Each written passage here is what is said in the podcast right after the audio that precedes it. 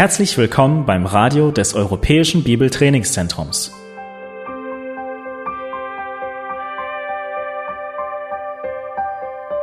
Unser Anliegen ist, dass der folgende Vortrag Sie zum Dienst für unseren Herrn Jesus Christus ermutigt.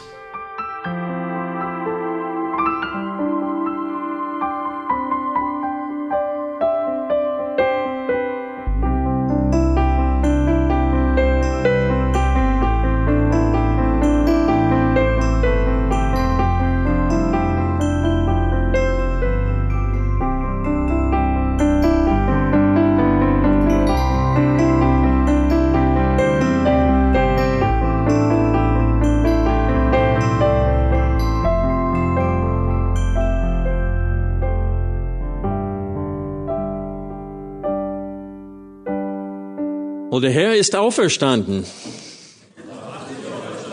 Super. Also im Plan, Plan Gottes liegen Weihnachten und Ostern nicht sehr weit auseinander. Äh, auch wenn sie in unserem Kalenderjahr ziemlich weit auseinander sind, äh, im Plane Gottes nicht. Wir begrüßen einander mit diesem Gruß, weil wir die Überzeugung sind, dass unser Herr und Heiland wahrhaftig auferstanden ist und dass wir aus diesem Grund Hoffnung auf ewiges Leben haben. Jesus hat ewiges Leben versprochen. Ich denke an die Worte öfters aus Johannes 5, Vers 24 und ich möchte diesen Abschnitt kurz vorlesen. Jesus hat ein Wort an allen Menschen gerichtet, nicht nur an die, die an ihn glauben, sondern auch an die, die ihn bewusst ablehnen. Und ich muss, bevor wir diesen Text lesen, äh, sagen, wie, wie sehr es mich erstaunt, wie viele Menschen es gibt, die in der Hoffnung leben, dass es keine Auferstehung aus den Toten gibt. Die erschrecken sich bei der Gedanken, dass sie eines Tages auferstehen werden und vor Gott stehen werden und Rechenschaft abgeben müssen für ihr Leben. Und sie hoffen sehr, dass Jesus nicht auferstanden ist und dass es keine Auferstehung aus den Toten. Denn Jesus hat Folgendes an allen Menschen gesagt. Wahrlich, wahrlich, ich sage euch, wer mein Wort hört und glaubt dem, der mich gesandt hat, der hat ewiges Leben und kommt nicht ins Gericht, sondern er ist aus dem Tod in das Leben übergegangen. Wahrlich, wahrlich, ich sage euch, dass die Stunde kommt und jetzt da ist, wo die Toten die Stimme des Sohnes Gottes hören werden und die sie gehört haben, werden leben.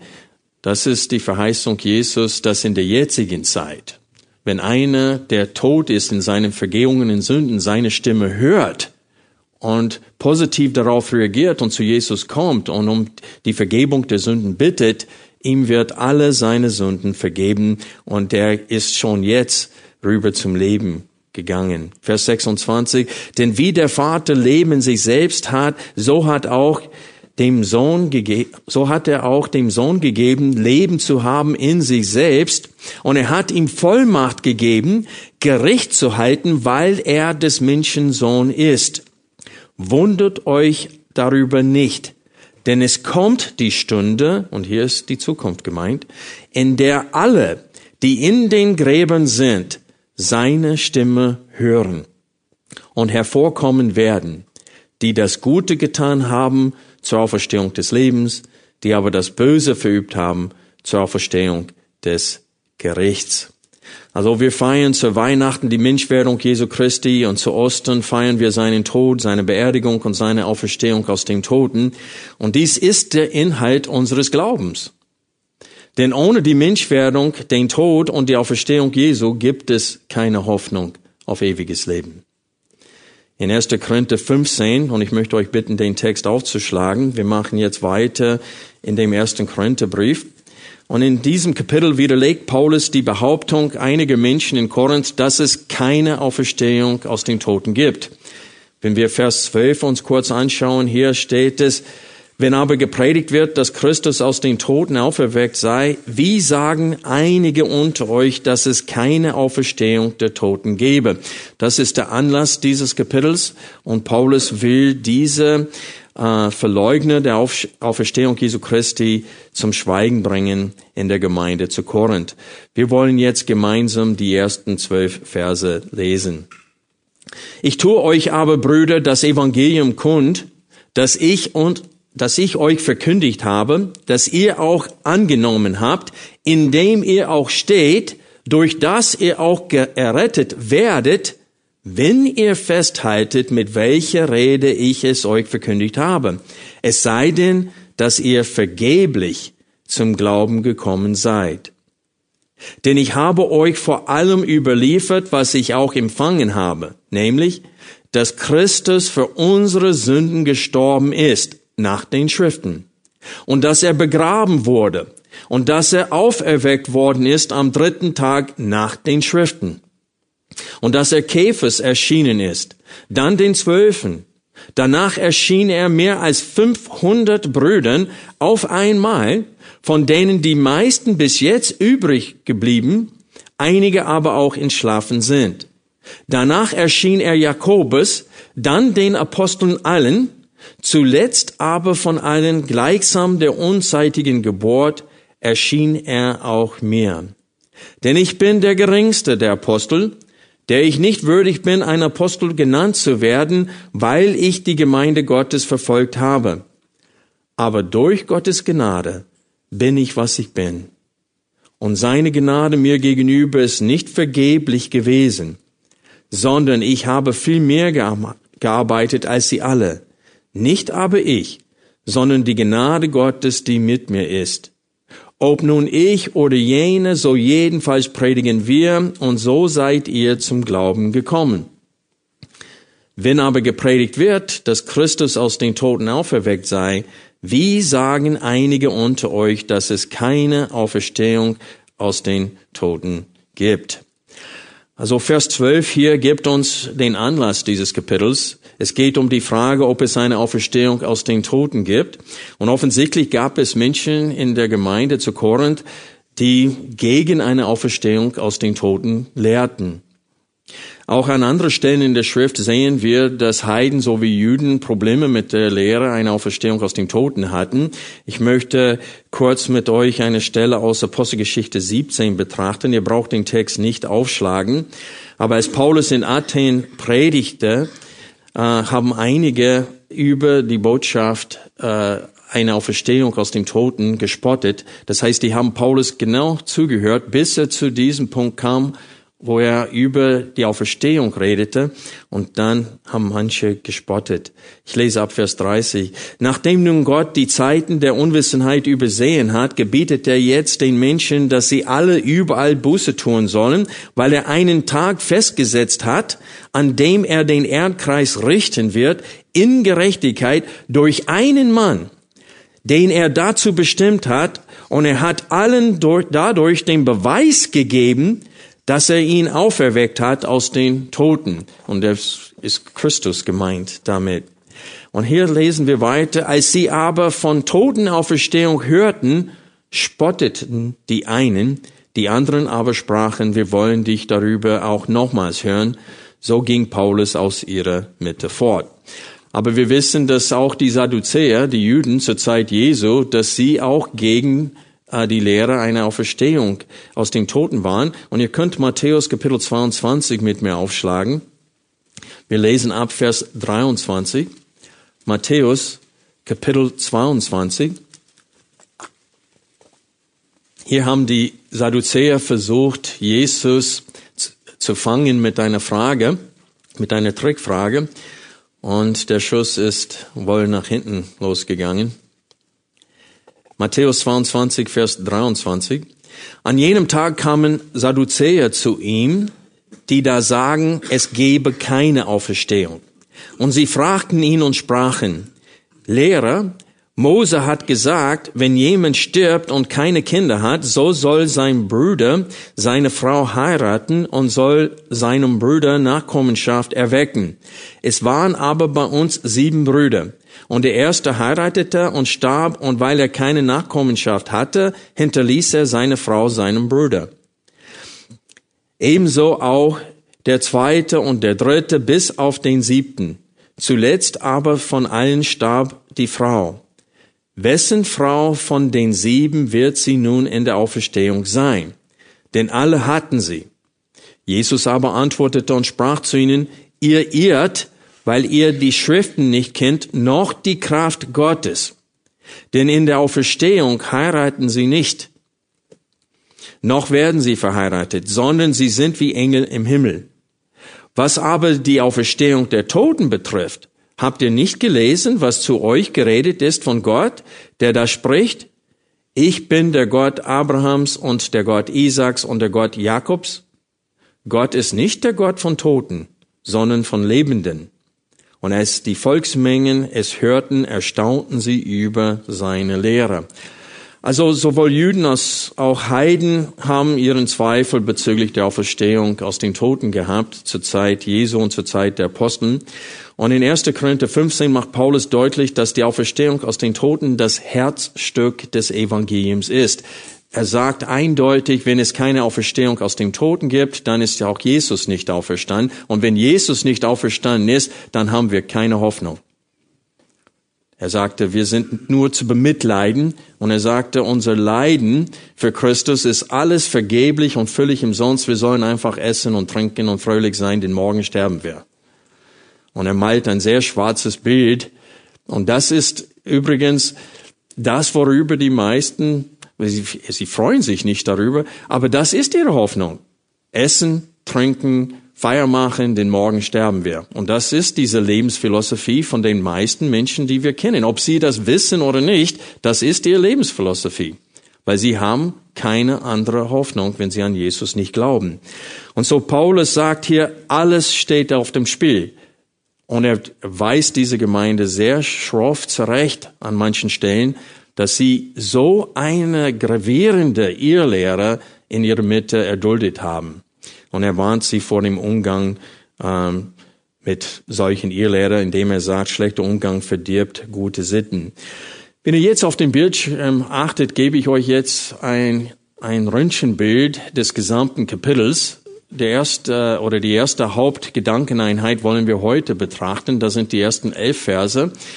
Und ich habe äh, den Überschrift diesen Abschnitt gegeben, der Inhalt und die Glaubwürdigkeit des Evangeliums.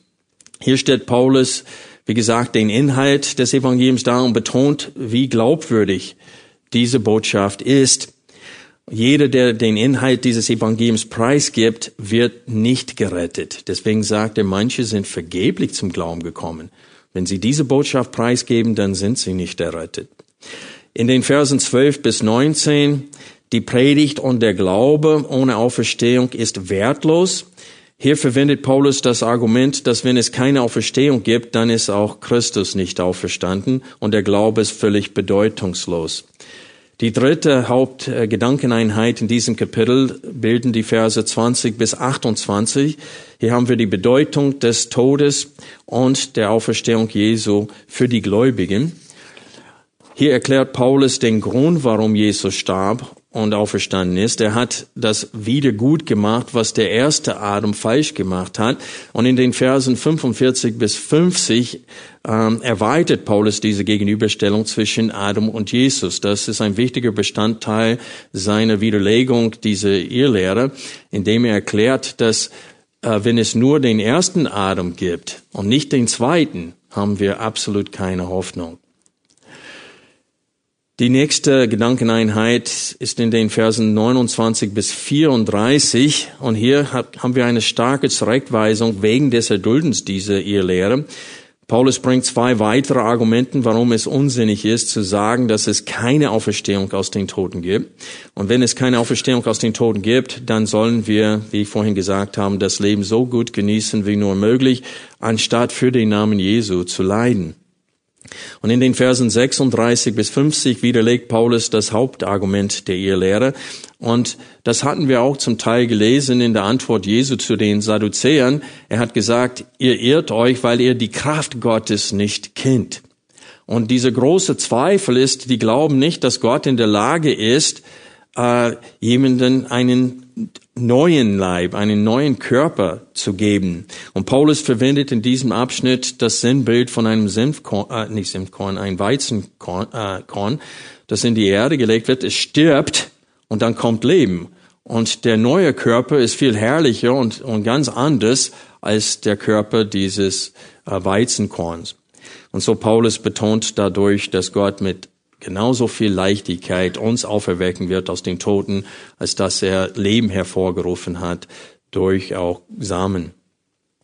Und in dem letzten Abschnitt schließt Paulus dieses Kapitel mit einer starken Ermutigung für uns und er betont, dass Jesus den Tod besiegt hat, genau wie es im Buch Jesaja prophezeit war. Dieser Stachel des Todes, dieser Schmerz des Todes hat Jesus weggenommen, indem er selbst den Tod besiegt hat durch seine Auferstehung.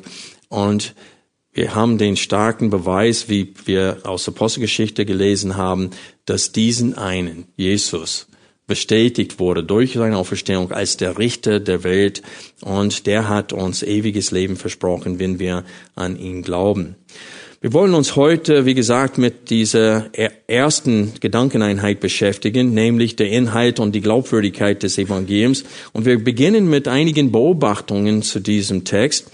Als erstes möchte ich betonen, welche Wirkung das Evangelium in dem Leben von Zuhörern haben sollte. Ich lese die ersten zwei Verse nochmal vor.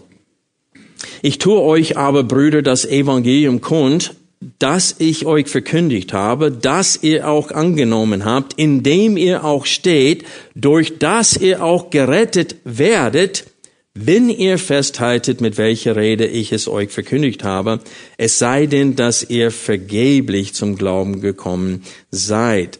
Also das Evangelium, das Paulus unter ihnen erneuert also kundtun möchte, äh, ist erst in den Versen drei bis vier. In den Versen drei bis vier werden wir stichpunktmäßig das Herzstück des Evangeliums betrachten. Aber in Vers eins sagt Paulus, ich tue euch aber, Brüder, das Evangelium kund. Und das wird er in den Versen drei bis vier tun. Aber in den Versen eins und zwei betont er die Vergangenheit. Ich war unter euch und ich will euch erneuert dasselbe Evangelium kundtun, das ich damals euch kundgetan habe. Und das ist die Botschaft, die ihr angenommen habt. Seht ihr, wie oft das Evangelium durch Pronomen repräsentiert wird in diesem Vers. Es steht, ich tue euch aber, Brüder, das Evangelium kund, das ich euch verkündigt habe, das ihr auch angenommen habt, indem ihr auch steht, durch das ihr äh, auch errettet werde. Und so er beschreibt, dass sie das Evangelium empfangen haben, das er verkündigt haben, und durch den Glauben an dieses Evangelium sind sie errettet worden. Und das ist die Wirkung, die das Evangeliums äh, haben sollte in dem Leben von Zuhörern. Durch den Glauben an Jesus und sein Werk, stellvertretender Tod für uns am Kreuz, sollten sie die volle Vergebung ihren Sünden empfangen. In diesen Versen sagt Paulus, äh, def, der, definiert Paulus nicht, was er meint mit dem Wort errettet. Aber aus dem Zusammenhang ist deutlich, wenn wir 1. Korinther 15 noch durchlesen, es geht um Tod und Auferstehung. Es geht um die äh, gerechte Strafe Gottes für die Sünde. Gott hat Adam und Eva gesagt, wenn ihr sündigt, wenn ihr von diesem Baum isst, werdet ihr mit Sicherheit sterben.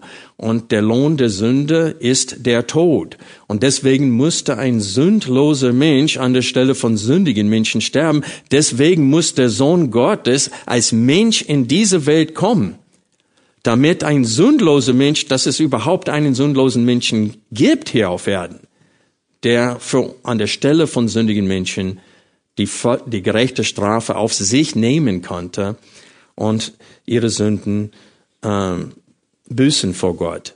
Und deswegen steht es auch hier in Vers 3, und hieran erkennt, Entschuldigung, in dem Text Vers 3, denn ich habe euch vor allem überliefert, was ich auch empfangen habe, dass Christus für unsere Sünden gestorben ist nach den Schriften. Das heißt, die Folgen der Jesus errettet uns von den Folgen der Sünde. Und wie es später in diesem Kapitel geschrieben steht, durch den ersten Adam starben alle. Durch aber den letzten Adam, durch Jesus, werden wir lebendig gemacht und wir leben durch ihn. Und so das ist, was Paulus sagt. Er sagte, die Wirkung des Evangeliums sollte sein, dass Menschen sich bekehren zu Gott, dass sie zu Gott kommen, ihre Sünden bekennen, um Vergebung bitten und durch den Glauben an den stellvertretenden Tod Jesu Christi für ihre Sünden, dass sie die volle Vergebung ihrer Sünden empfangen. Und Paulus sagte, und viele von euch, das ist stattgefunden. Ihr seid jetzt wiedergeboren. Aber Paulus sagt, wenn ihr euch entfernt von von dem Inhalt dieses Evangeliums und ein anderes Evangelium annimmt, dann seid ihr vergeblich zum Glauben gekommen. Na, wie ihr wisst, ich glaube nicht, dass das Heil verlierbar ist, aber ich stimme mit den Glaubensgeschwistern überein, die diese Überzeugung sind, in einem, in einem Punkt. Nämlich, ich glaube wie sie, dass wer in dem Glauben nicht bis ans Ende ausharrt, dass er nicht gerettet wird. Wenn ein Mensch anfängt mit Jesus und nicht zu Ende äh, gläubig bleibt, der ist nicht errettet. Die sagen, er war gerettet und hat das Heil verloren. Ich bin der Überzeugung, dass er nur ein Mitläufer war für eine gewisse Zeit und dass seine Ablehnung von Jesus zu einem gewissen Zeitpunkt in seinem Leben der Beweis dafür ist, dass seine erste Bekehrung keine echte Bekehrung war. Wir sehen das auch, wenn wir beachten, wie oft Paulus das Wort vergeblich in diesem Text verwendet, aber auch außerhalb von 1. Korinther 15. Und das wollen wir jetzt gemeinsam tun.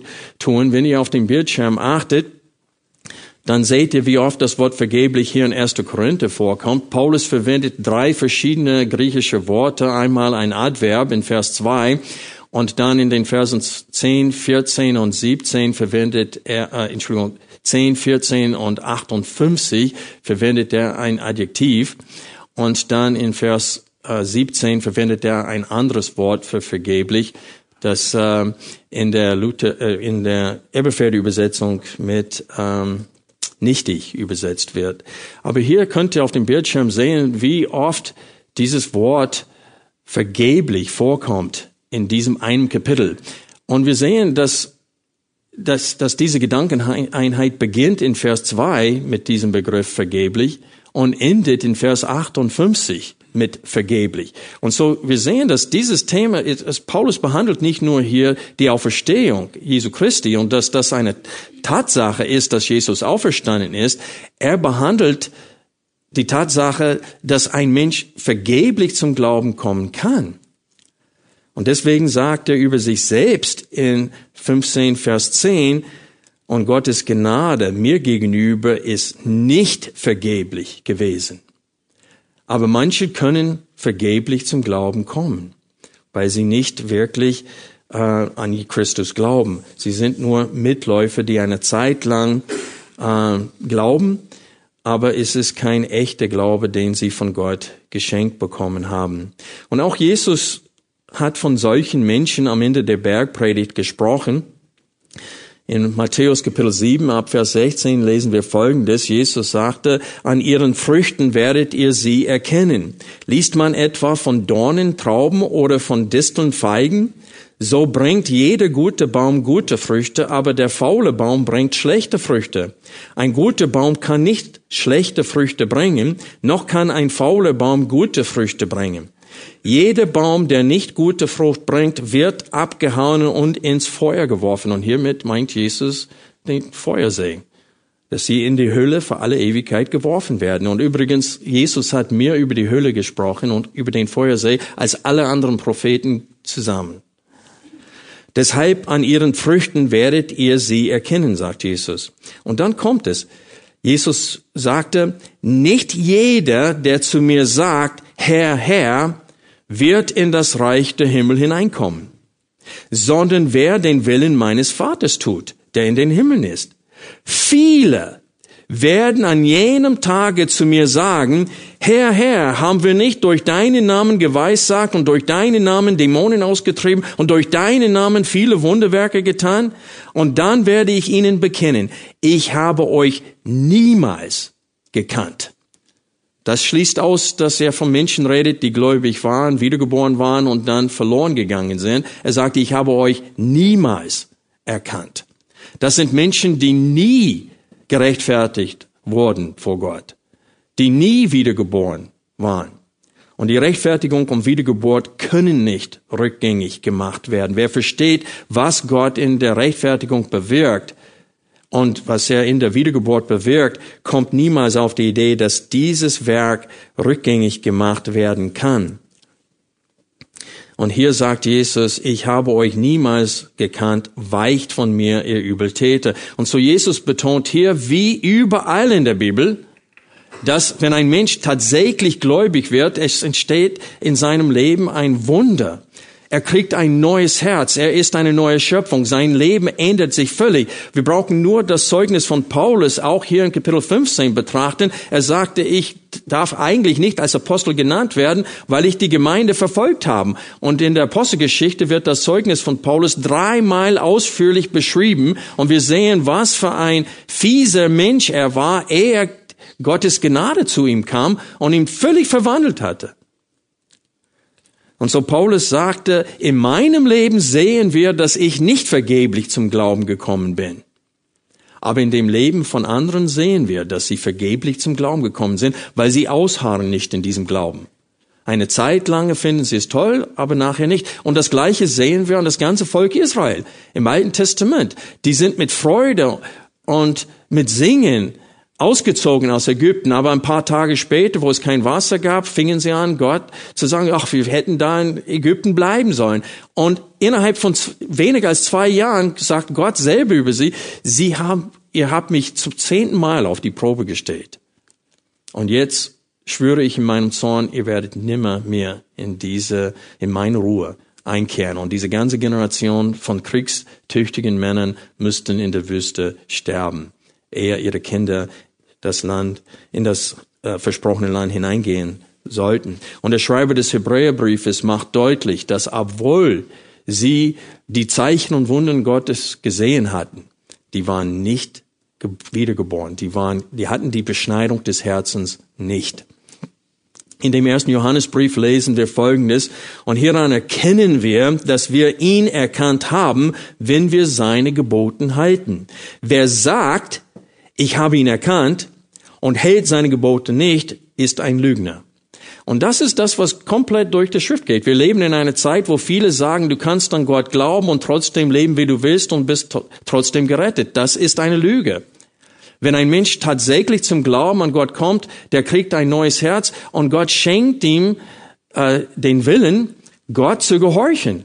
Der kriegt es nicht vollkommen hin, aber er will Gott gefallen. Und er will für Gott leben. Und wenn er sündigt, ist er traurig darüber. Und wenn diese Eigenschaften bei dir nicht vorhanden sind, dann bist du nicht wiedergeboren. Dann bist du kein Kind Gottes. Du bist vergeblich zum Glauben gekommen.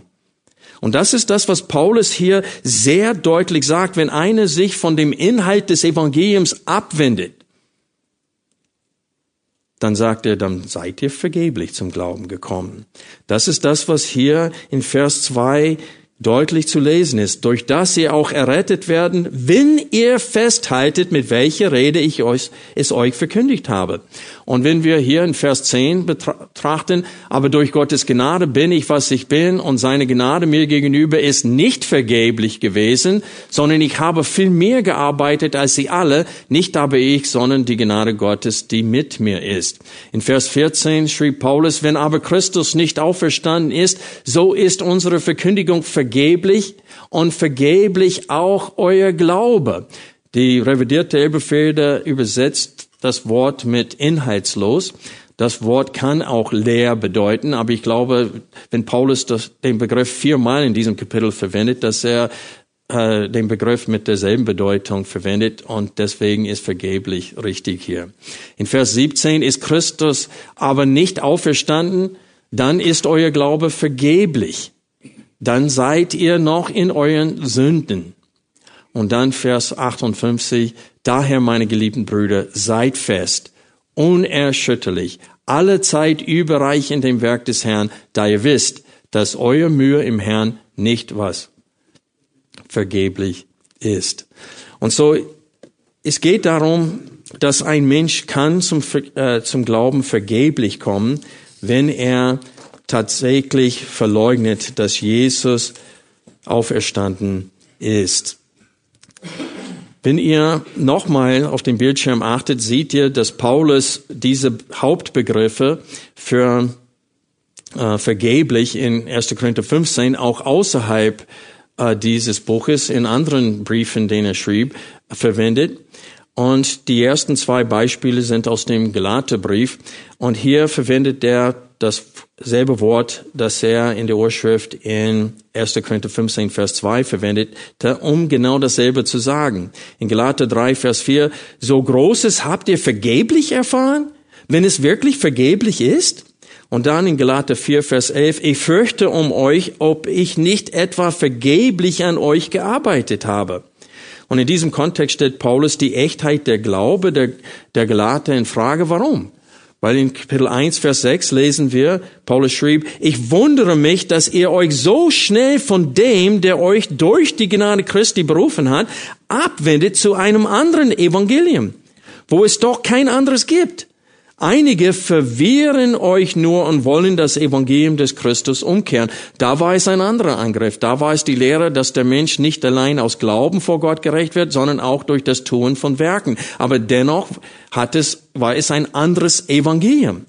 Und Paulus sagte, ich muss zweifeln an eurer Rettung, wenn ihr euch so schnell abwendet von dem wahrhaftigen Evangelium. Und so er sagte, ich fürchte um euch, ob nicht etwa vergeblich ob ich nicht ver vergeblich an euch gearbeitet habe. Das heißt, die ganze Zeit, wo ich unter euch war und das Evangelium, das reine Evangelium verkündigt habe, wenn ihr das Evangelium so schnell äh, über Bord werft und ein anderes Evangelium annimmt, dann muss ich fragen, ob meine Arbeit nicht vergeblich war unter euch. Die nächste Folie zeigt, wie das andere Hauptwort für vergeblich, äh, das Paulus in der Urschrift in 1. Korinther 15 verwendet, äh, auch in anderen Briefen von Paulus verwendet wird. In 1. Thessaloniker 2, Vers 1, Paulus ist die Überzeugung, dass sie nicht vergeblich zum Glauben gekommen sind, weil er die, ihr guten äh, Wandel sieht. Wir lesen, denn ihr selbst wisst, Brüder, dass unser Eingang bei euch nicht vergeblich war. Kapitel 3, Vers 5 im selben Brief. Darum, da auch ich es nicht länger aushalten konnte, sandte ich ihn, um euren Glauben zu erfahren, ob nicht etwa der Versuch euch versucht hat und unsere Arbeit vergeblich gewesen ist. In Philippa 2,16, indem ihr das Wort des Lebens festhaltet, mir als Grund zum Rühmen auf den Tag Christi, dass ich nicht vergeblich gelaufen bin, auch nicht vergeblich gearbeitet habe. Und dann 2. Korinther 6,1, als Mitarbeiter aber ermahnen wir auch, dass ihr die Gnade Gottes nicht vergeblich empfängt. Und so Paulus macht deutlich, auch außerhalb von 1. Korinther 15, was er mit diesem Begriff meint. Er meint, dass manche Menschen, die sagen, oh, Hoffnung auf ewiges Leben, kostenlos, ja, da bin ich dabei. Aber dann kommt die Verfolgung, dann kommen die Glaubensprüfungen und sie bestehen sie nicht. Und dann sagt Paulus, dann seid ihr zum, äh, umsonst oder vergeblich zum Glauben gekommen.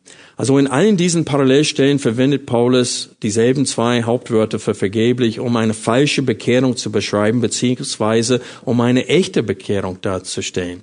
Und wenn ihr zweite Thessaloniker kurz mit mir aufschlägt,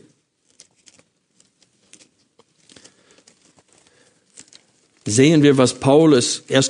Thessaloniker, Entschuldigung, 1. Thessaloniker mit mir kurz aufschlägt, sehen wir, warum Paulus der Überzeugung war, dass, dass ihre Arbeit unter ihnen nicht vergeblich war. Wir lesen ab Vers 2. Wir danken Gott alle Zeit für euch alle, indem wir euch erwähnen in unseren Gebeten und unablässig vor unserem Gott und Vater an euer Werk des Glaubens gedenken und die Bemühung der Liebe und das Ausharren in der Hoffnung auf unseren Herrn Jesus Christus. Und wir erkennen von Gott, geliebte Brüder, euer Auserwählung denn unser Evangelium erging an euch nicht im Wort allein, sondern auch in Kraft und im Heiligen Geist und in großer Gewissheit. Ihr wisst ja, als was für Leute wir um euretwillen unter euch auftraten. Und ihr seid unsere Nachahmer geworden und die des Herrn, indem ihr das Wort in viel Bedrängnis mit Freude des Heiligen Geistes aufgenommen habt, so dass ihr allen Gläubigen in Mazedonien und in Achaia zu Vorbildern geworden seid. Denn von euch aus ist das Wort des Herrn erschollen, nicht allein in Mazedonien und in Achaia, sondern an jeden Ort ist euer Glaube an Gott hinausgedrungen, so dass wir nicht nötig haben, etwas zu sagen. Denn sie selbst erzählen von uns, welchen Eingang wir bei euch hatten und wie ihr euch von den Götzen zu Gott bekehrt habt, dem lebendigen und wahren Gott zu dienen und seinen Sohn aus den Himmeln zu erwarten, den er aus den Toten auferweckt hat, Jesus, der uns errettet von dem kommenden Zorn. Und weil er sieht diese Früchte in ihrem Leben, sagt er in Kapitel 2, Vers 1, denn er, ihr selbst wisst, Brüder, dass unser Eingang bei euch nicht vergeblich war. Und so anhand ihrer Früchte werden wir erkennen, ob jemand vergeblich zum Glauben gekommen ist oder nicht vergeblich zum Glauben gekommen ist. Wenn ihr 1. Korinther 15 nochmal aufschlägt, wollen wir den zweiten Hauptpunkt der heutigen Predigt betrachten, nämlich den, der Inhalt des Evangeliums. Und das sehen wir nirgendwo in der Schrift so kurz und bündig, stichpunktmäßig dargestellt wie in diesen zwei Versen. Hier haben wir das Herzstück des Evangeliums. Denn ich habe euch vor allem überliefert, was ich auch empfangen habe, dass Christus für unsere Sünden gestorben ist nach den Schriften und dass er begraben wurde und dass er auferweckt worden ist am dritten Tag nach den Schriften. Also hier haben wir kurz und bündig das Herzstück des Evangeliums zusammengefasst. Jesus ist für unsere Sünden gestorben, er wurde begraben und er ist auferstanden am dritten Tag. Da sind wichtige Bestandteile des Evangeliums, wenn diese nicht dabei sind, dann haben wir kein wahres Evangelium verkündigt und keinem wahren Evangelium geglaubt. Hier wird den Grund der Menschwerdung Jesu Christi auf den Punkt gebracht. Jesus ist Mensch geworden, damit er als einziger sündloser Mensch an der Stelle von sündigen Menschen sterbe. Es steht hier, er ist für unsere Sünden gestorben. Ich sage euch, das ist ein Grund, um jeden Morgen aufzustehen und dich zu erfreuen. Jesus ist für meine Sünden gestorben. Also egal wie dreckig es uns geht, das ist ein Grund zur Freude. Denn wir wissen, wenn wir vor Gott stehen, werden wir nicht gerichtet.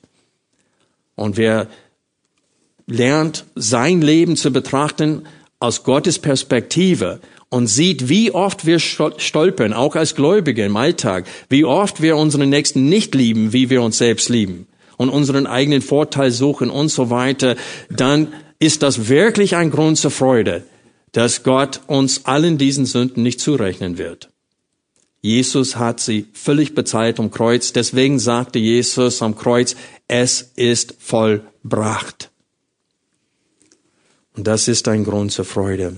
Und Paulus sagt, das ist das Herzstück des Evangeliums. Und dass er auferstanden ist, sagt er, ist der Beweis dafür, dass Gott sein Opfer angenommen hat. Und es bestätigt Jesus als der Richter dieser Welt, wie wir vorhin in Apostelgeschichte gelesen haben, zum Beginn der Predigt.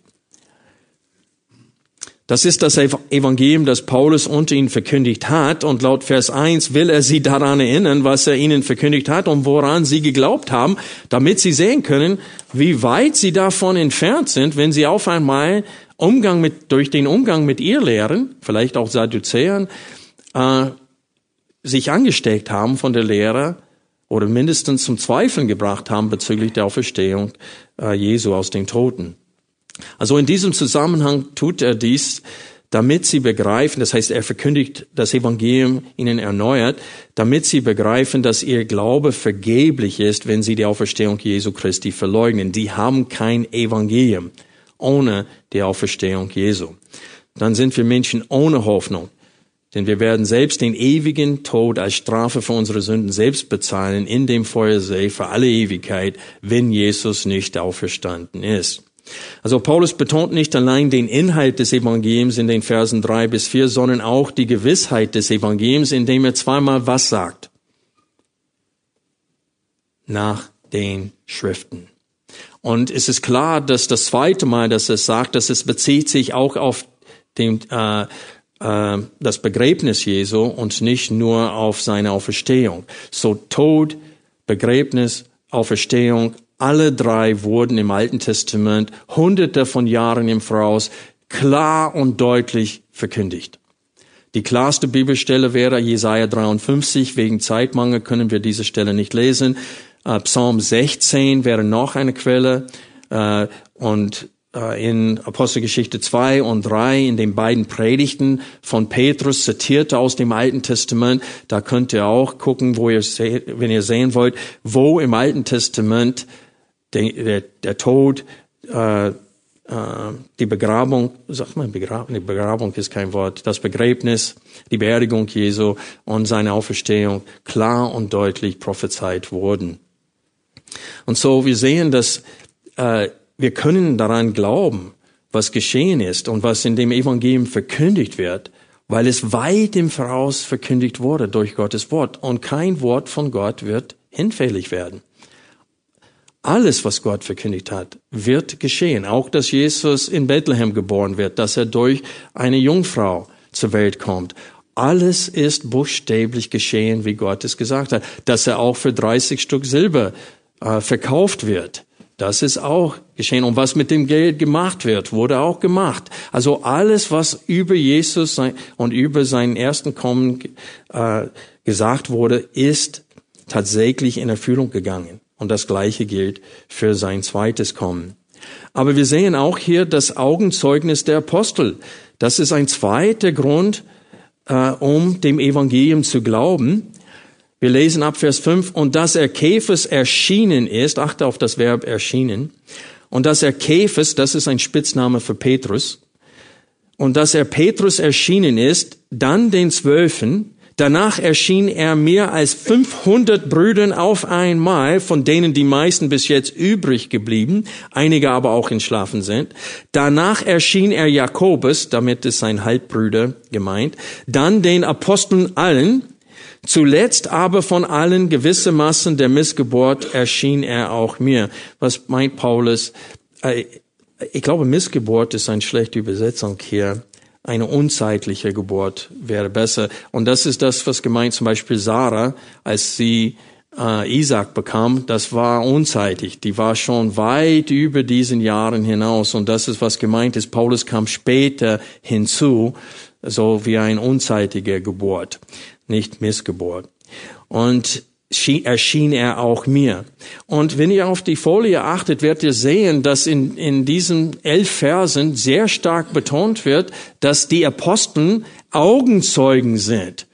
Das Wort ich zweimal in Vers 1, dann äh, Paulus sagt, ich aber, Brüder, äh, ich kündige euch das Evangelium, das ich euch verkündigt habe. Vers 2 sehen wir, dass Paulus nochmal sagt, dass er ihnen das Evangelium verkündigt hat, dass er auch empfangen hat. Und dann Vers 3, denn ich habe euch vor allem überliefert, was ich auch empfangen habe. Und dann Vers 5, Kephas, das bedeutet Petrus, die zwölf Aposteln. Dann Vers 7, danach erschien er Jakobus, dann den Aposteln allen. Und dann Vers 8, äh, Paulus als, auch als Apostel Jesu Christi, Vers 9. Und in den Versen 9 und 10 sagt Paulus einfach, gibt er die Gründe an, warum er eigentlich nicht es verdient hat, Apostel zu sein. Und er erklärt, dass es allein durch Gottes Gnade ist, dass er zum Glauben kam. Und wenn wir sein Zeugnis, die, das Zeugnis seiner Bekehrung betrachten, dann haben wir ein dritte, einen dritten Grund hier, um äh, dem Evangelium zum Glauben. Wollte Paulus das Evangelium Jesu Christi verkündigen? Warum ging er nach Damaskus? Um die Gemeinde zu zerstören. Und Jesus ist ihm begegnet. Das heißt, wir haben mit einem Augenzeugen zu tun, der es gar nicht wollte. Gegen seinen Willen ist er dann zu, einer, äh, zu einem Verkündiger des Evangeliums Jesu Christi. Also Paulus und allen und den anderen zwölf Aposteln, die sind glaubwürdige Augenzeugen. Denn sie waren alle bereit, für eine Lüge zu sterben, wenn sie Jesus tatsächlich nicht gesehen hätten, nachdem er auferstanden ist. Aber sie haben ihn, die zwölf haben gesehen, wie er gekreuzigt wurde. Und Johannes sagt, ich war live dabei, als er durchbohrt wurde und ich habe gesehen, dass Blut und Wasser rausgeflossen ist. Der wurde begraben. Und drei Tage später ist er auferstanden auf wunderbare Art und Weise. Und da haben auch die Soldaten Zeugnis abgegeben. Aber zu der, zu, zu der Zeit, als Paulus diesen Brief schreibt, gab es immer noch fast 500 Brüder, die Augenzeugen waren, dass Jesus tatsächlich auferstanden ist. Jesus war 40 Tage hier noch auf Erden nach seiner Auferstehung vor seiner Himmelfahrt. Und so, die Schriften haben es weit im Voraus verkündigt. Wir haben die Apostel als Augenzeugen. Und wir sehen das Zeugnis eines verändertes Leben. Wir sehen das Ergebnis des Evangeliums in dem Leben von Menschen. Dass sie errettet werden, dass sie verwandelt werden, dass sie nicht vergeblich glauben, sondern dass sie für Gott jetzt leben. Die werden verwandelt von innen nach außen. Und da sind drei Gründe, warum wir dem Evangelium glauben sollen. Das geht um die Glaubwürdigkeit des Evangeliums in diesem Abschnitt und Paulus betont es auf diese, indem er sagt, nach den Schriften, indem er betont, wie viele Augenzeugen es waren und indem er betont, dass sein eigenes Zeugnis davon zeugt, wie viel Kraft das Evangelium hat, das Leben eines Menschen völlig zu verändern. Ich war neulich für zwei Wochen in Amerika und ich habe Verwandten besucht und ich habe einen Mann gesehen, den ich seit meiner Kindheit kenne und es war so, so traurig zu sehen, in welchem miserablen Zustand er lebt. Eine Scheidung hinter sich, er wohnt jetzt in einem Wohnwagen, das so dreckig ist und ich konnte nicht glauben, dass er so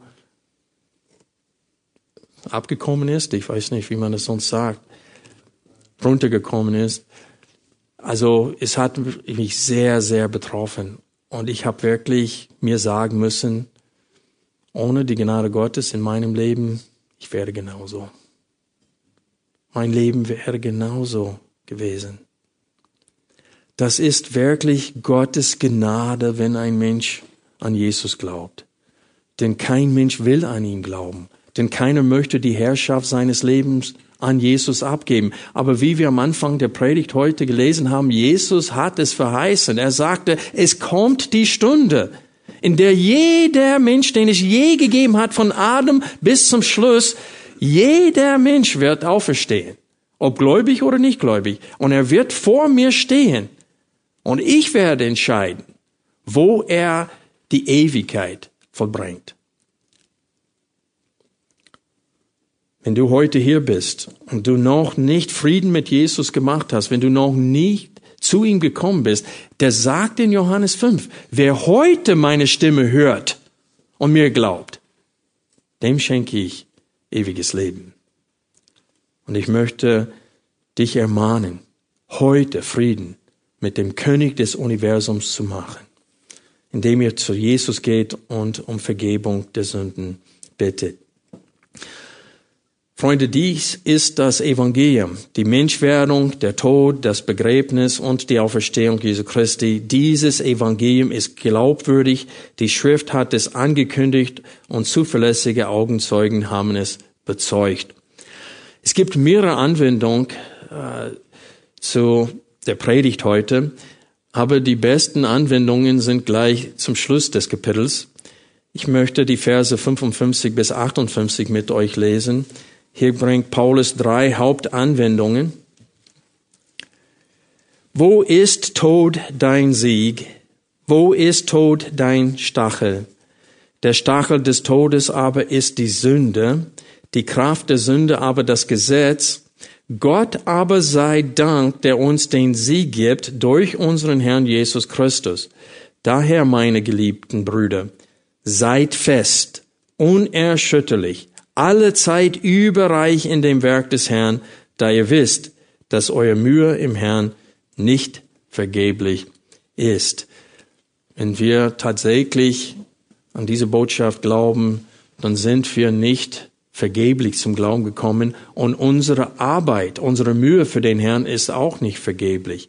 Also Paulus ermahnt uns hier in der Hoffnung und Erwartung auf ewiges Leben zu wandeln, denn Jesus hat den Tod besiegt. Und das ist ein Grund jeden Tag neu zu, zur Freude.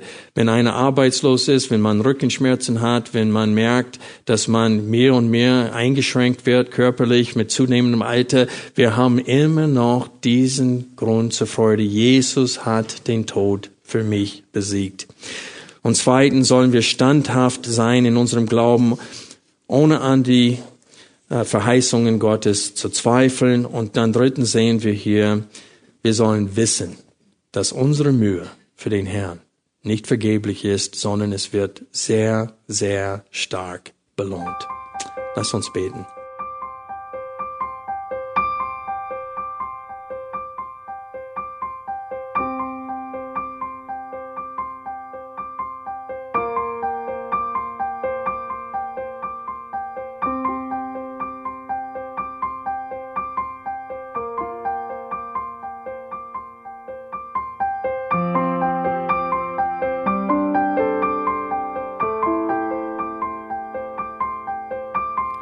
Alle Vorträge unseres Programms, Bücher, DVDs und vieles mehr können Sie bei uns unter www.shop.ebtc.org erhalten.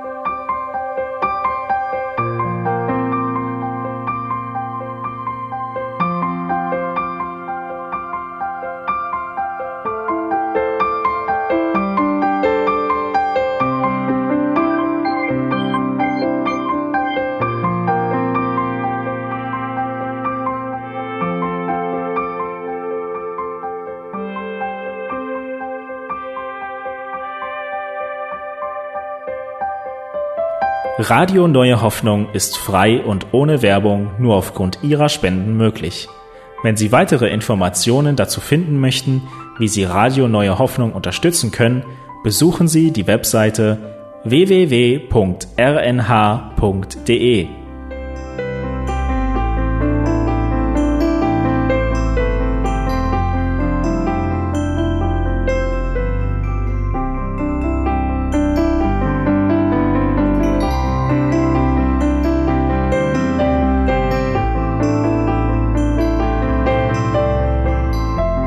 Die Sendezeiten des EBTCs sind Montag, Mittwoch, Freitag und Samstag jeweils von 10 bis 11 Uhr.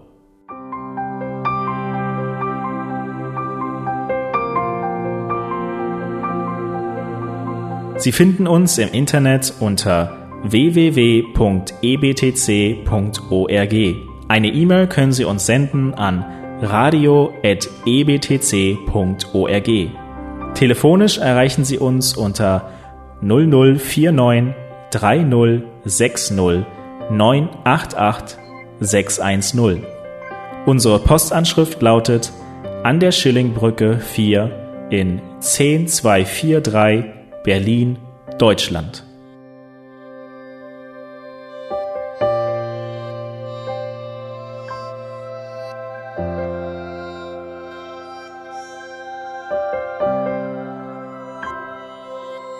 Auf Wiederhören und bis zum nächsten Mal beim EBTC Radio.